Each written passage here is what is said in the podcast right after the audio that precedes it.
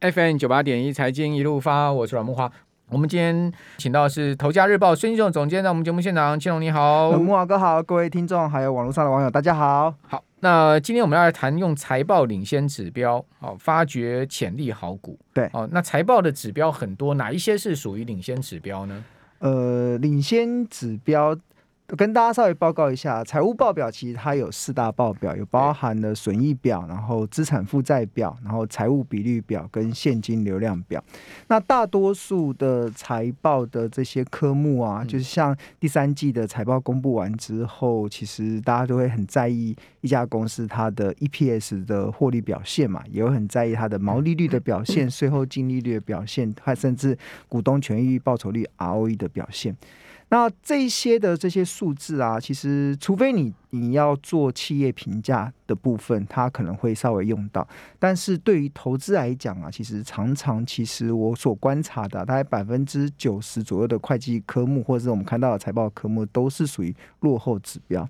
那为什么称之为落后指标呢？其实指的就是这是财报。编撰的一个基本的原则嘛，就是像我们十一月十四号所公布的第三季的财报，它公布的也是一家公司七八九月的营运的状态。那一家公司七八九月营运的状态，在十一月十四号公布，那它公布的其实也是公司过去营运的一些表现的内容嘛。那但是大家知道，其实。投资是要投资未来嘛，那股价其实就过去的经验法则来讲，它大概也会领先大概基本面三到六个月之久。所以，除非一家公司它所公布的财报呃大乎市场的意料之外，嗯就是这个这个是才才有可能对投在呃股价的这个。应该说走势上会产生一定的影响。那所以我们所看到的大多数的财报啦，其实像我自己在关注财报的时候，其实我我过去其实我是不太看什么一家公司的 EPS 毛利率这些这些的数字，只是作为我先前的判断的验证而已。它只是验验证的一个高低而已。那所以基本上我们反而就是聚焦在一个呃财报的一些领先指标。这所谓的领先指标是指说它可以协助。你或协助投资人去判断这家公司未来三到六个月的营收的一些可能的变化，或者是未来一年它营收可能的变化，这个才有具有所谓的领先指标的意义嘛。那在财务报表中，其实有蛮多的科目，其实它具有这种领先的意义，就是呃，公司它还没有公布营收，还没有公布获利，还没有公布这些成绩的时候，你大概就可以知道。会是落在什么地方？嗯、那其实不止上市公司有啦，其实我们台湾的这个台湾的经济也有啊。像台湾经济有七大的领先指标，那这七大领先指标包含了像货币供给啊，包含了股价指数啊，包含了加班工时。就像如果一我们的加班工时不断的上升，通常都代表台湾当员工都在加班的时候，通常都代表。整个景气是相对较好的，这个也都是一个经济的一个领先指标，所以常常就是我们有些时候我们去判断一家公司它到底业绩有没有。好，过去啊，过去很多研究员都喜欢待在那家公司的门口，然后去数它的灯到底有没有亮亮的几盏，然后然后有没有什么有没有什么加班的一个状态。所以现在一般公司都晚上不关灯。对啊。但是但是因为台湾的乌贼战法，但是台湾的半导体加班已经披星戴月的加班已经成为常态了啦。对啊，很多工程师说哇，十二点才能下班，早上七八点要来上班。所以这个其实就已经很多台湾的电子业那个加班已经成为。呃，披星戴月的这种生活已经是常态了，所以，所以除非啦，一家公司它是真的原本是不加班，然后突然加班，这个其实就有很好的领先指标。所以，通常如果我像我在跟我朋友聚会的时候，知道如果我知道他是在上市公司上班嘛，就问就问他说：“哎，你们最近公司有没有在加班？”这个其实是一个蛮不错的一个领先指标，因为这个当员工都在加班的时候，大家去理解哦，就是。老板他们在做这个规划的时候，在冲刺业绩的规划的时候，假设有一笔很大的 订单要进来的时候，他最早做的事，你知道是什么吗？就是希望员工先用新鲜的肝来帮老板卖命，因为这个是成本最低嘛，对，先想办法让员工加班，因为。呃，这个员工的薪水就是这样子嘛。然后当员工加班已经已经爆肝了，受不了了，已经完全都撑不住老板的这个对业绩的这个冲刺的要求之后，老板可能才会勉为其难。好了，那我们来开始增聘人员。那好了，我们来开始去增加一些人员的状态。所以其实，呃。加班工时这件事情，其实是在我们看总体经济中的一个很重要的领先指标。这是总体经济是如此哦，个别公司也是如此。那但是在财务报表中是没有所谓的加班工时可以去判断，但是总体经济是有加班工时可以判断的。这个每个月其实我们的经济，我们主技术都会公布相关的数字嘛。那还有另外一个，其实是。我觉得也要跟我今天讲的也蛮蛮有关系的，但但是它是先用在整个总体经济上，其实就是外销订单。其实台湾的七大领先指标中，还有一个是外销订单，这个其实也是一个很重要的一个领先指标。那为什么外销订单是领先指标？是因为订单还不会反映营收，也还不会反映获利。我要一直跟大家讲哦，财报大家所关注的营收跟获利都是过去式了。过去式其实你要用来判断投资的未来，其实除非是大出市场意料之外，不然它的参考意义会大幅的下降。除非你所看到这些数据，它能够去协助你去判断未来的营收跟营运的状态的时候，这个其实就会是很重要的领先指标。那谈到这个的领先指标，我刚刚有提到说，其实。呃，像呃，我们七月份的，我们十月份的外销订单，其实我们看到目前台湾整体的外销订单的数字是蛮漂亮的哦。像十月份的外销订单的年增率还有十四点六 percent，然后也是连续二十个月都是正成长。那我们仔细观察一些外销订单年增率比较高的，包含了像这个呃。化学品成长了四十，跟去年同期相比成长了四十八 percent，基本金属跟去年同期成相比成长了三十九 percent，然后橡胶成长了二十八 percent，然后机械成长了二十一 percent，然后电子产品成长了十三 percent。所以其实我们从目前所看到的整体的这个外销订单都还在呈现一个持续走升，而且这个产业是。百花齐放，它不没有偏重于某一个产业，它并不是只有偏重于资通讯产业，它还偏，它还甚至扩展到传统产业。其实基本上，我们就我自己的看法，其实从台湾的这个总体的领先指标的外销订单来看的话，呃，这波的台股应该会走得还蛮扎实的，所以我觉得大家不用去过度的担忧，可能呃接下来会有什么大幅回档修正的风险。就我目前所观察到的现象，其实是。比较没有这么大的一个呃风险跟压力。那短线上，唯一要担心的是，我们过去长期会观察一个 CNN 的，他们旗下的对贪婪贪婪恐惧贪婪指数，现在应该很贪婪吧？哦，不对，现在在极度恐惧。哦，现在极度恐惧。对，最最近这个、这个、哦，因为最近回档啊，最近回档没对这个稍微要了解它背后的，因为因为恐惧贪婪指数它有七大衡量的指标嘛，然后上一次。呃，我记得好像在六七月的时候掉到极度恐惧的时候，是因为大家的避险需求突然大幅上升。它它的七大指标中有一个叫避风港投资，避风港的那个市场的氛围，就是那为什么资金会转往到避风港？那一定是法人或者或者市场的资金认为可能接下来有台风嘛，所以自然就把资金转往到避风港。那最近我们看到这些十年期美国的一些公债殖利率的变化，还有一些。呃，可能跟联准会他们接下来动作会有关系啊。十年期国债值率最近跌了很多，所以这个就变成是呃，短线上我们看到有一点点风险，但是但是反回馈到台股的话，我觉得台股目前的结构真的是非常的漂亮了，真的是完全就是那个呃，感觉已经好像有神功护体的感觉，再大的利空我们都很难跌下去。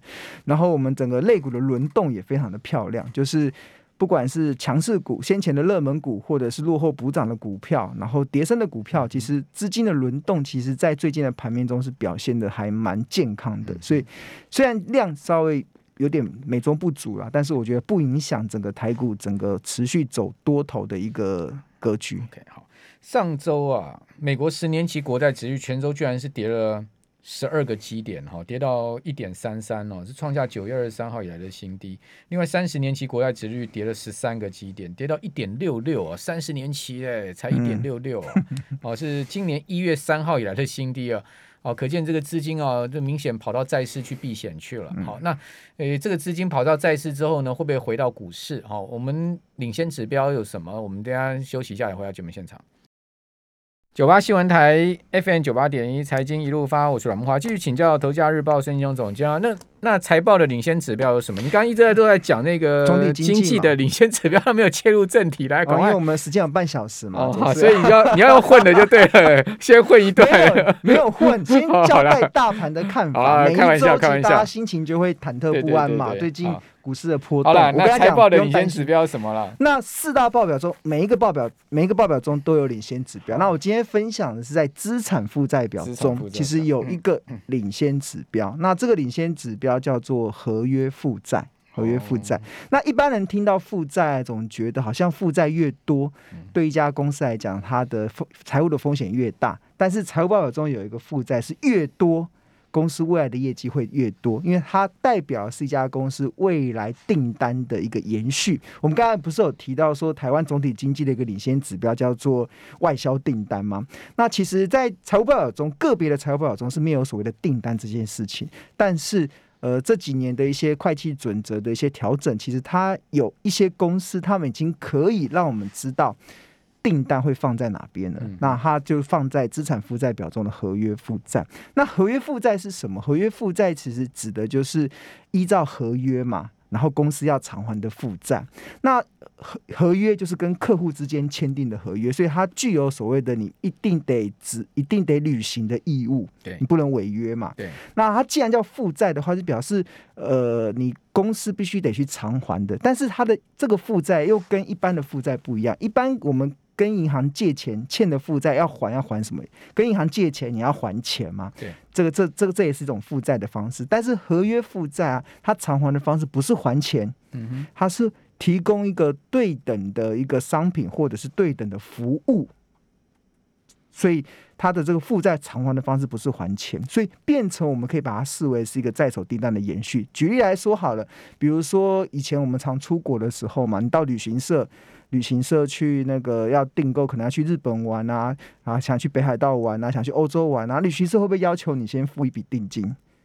会吗？一般高额团会了。对啊，一般小额团也会啦。小额团会吗？还是会啦。很久没有出团了，不知道。对啊，好久了。大概小额团也是几千块吧？没有几千块，还是要团费里面的百分之多少了？是哦。对啊，所以对呃，旅行社收了客户这笔定金，嗯。其实他这对旅行社来讲，他就是他的合约负债。哦，OK，对，就合约负债，先先收的，先收一笔钱，应收账款先进来的啦。呃，这不是应收账款，这是合约负债，因为他未来要偿还的方式，其实他并不是还钱嘛。我我旅行社不是要退钱给你啊，我就是提供对等的商品或是对等的服务，所以带你出团就带你出团，除非在少数的意外中，合约负债暴增，其实。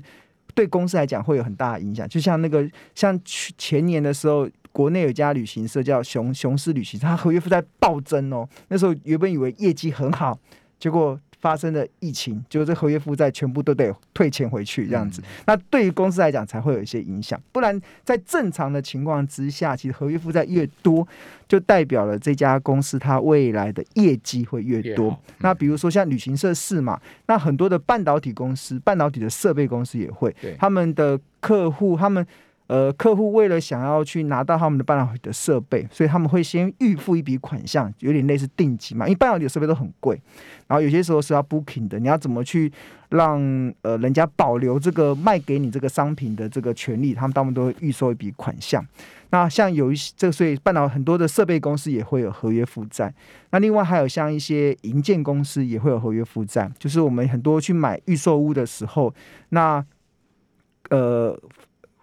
银建公司也会要求你先付一笔可能房价的百分之十、百分之二十，当做你的那个前前期的这个定金嘛，算是定金嘛。这些部分对对于呃。营建公司来讲，他已经把钱收进来了，所以但是这笔钱他不能认列营收哦，因为他还没有所谓的营收，一定要一手交钱一手交货，你要把东西交给人家，嗯，人家给你钱，这个才有办法认列营收。那这个营收的方式可能是现金，也有可能是应付，呃，也可能是支票，那支票就会变成应收账款嘛。那所以其实。对于公司来讲，因为他还没有提供对等的服务，还没提供对等的商品，所以他收了这笔钱，他不能把它认列在营收，他必须得认列在负债上。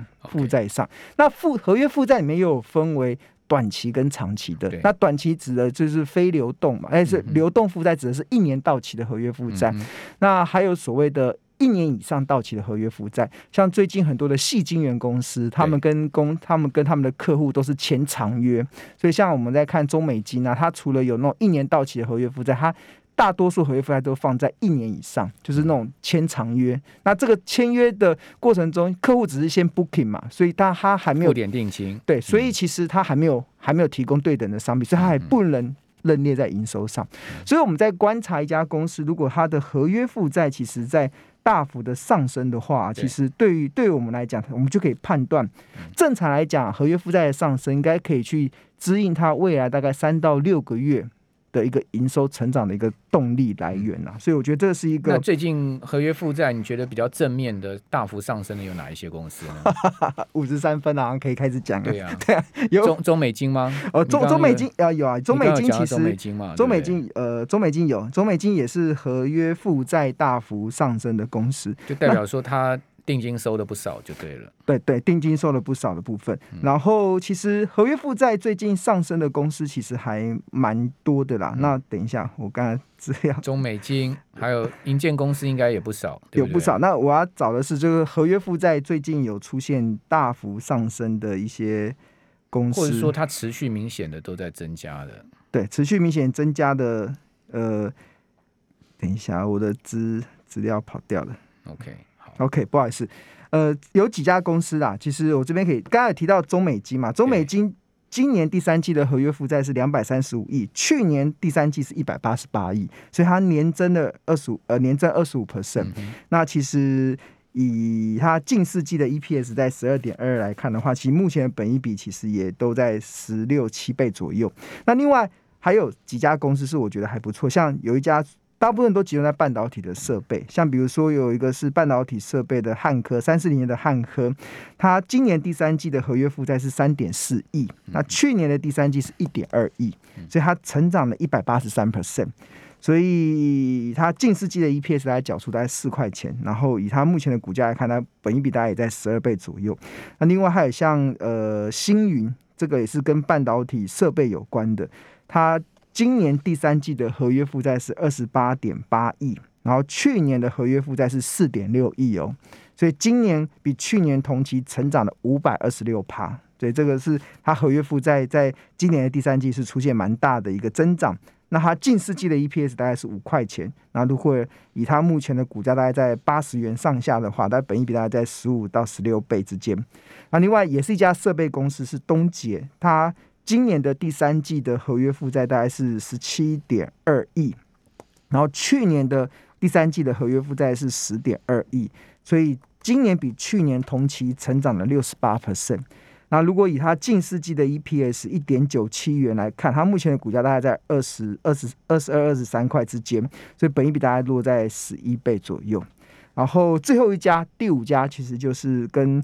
这几年重心放在风力发电的这个世纪钢，世纪钢，然后它今年的第三季的合约负债是十三点八亿，然后去年的第三季是三点四亿，所以今年较去年同期相比是成长了三倍以上。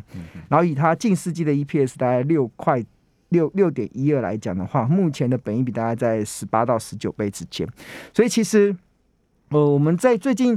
因为第三季的财报已经公布完了嘛，所以我们花了一些时间去整理一些合约负债大增的标的。那刚才分享的其实就包含了矽晶圆的中美晶，然后跟设备有关的像汉科、星云跟东捷，然后还有一个跟风力发电有关的世纪钢。那这这几档大概都是合约负债今年第三季较去年大增，然后目前本益比又在相对合理的一档一些标的。好，那以上这个提供听众参考，谢谢，非常谢谢孙庆红，谢谢。